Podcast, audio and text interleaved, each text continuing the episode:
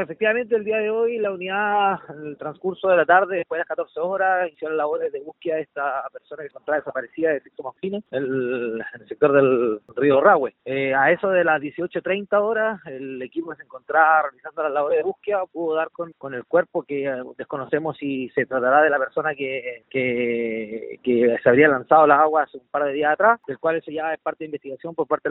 del Servicio Médico Legal y de la, de la Policía de Investigaciones.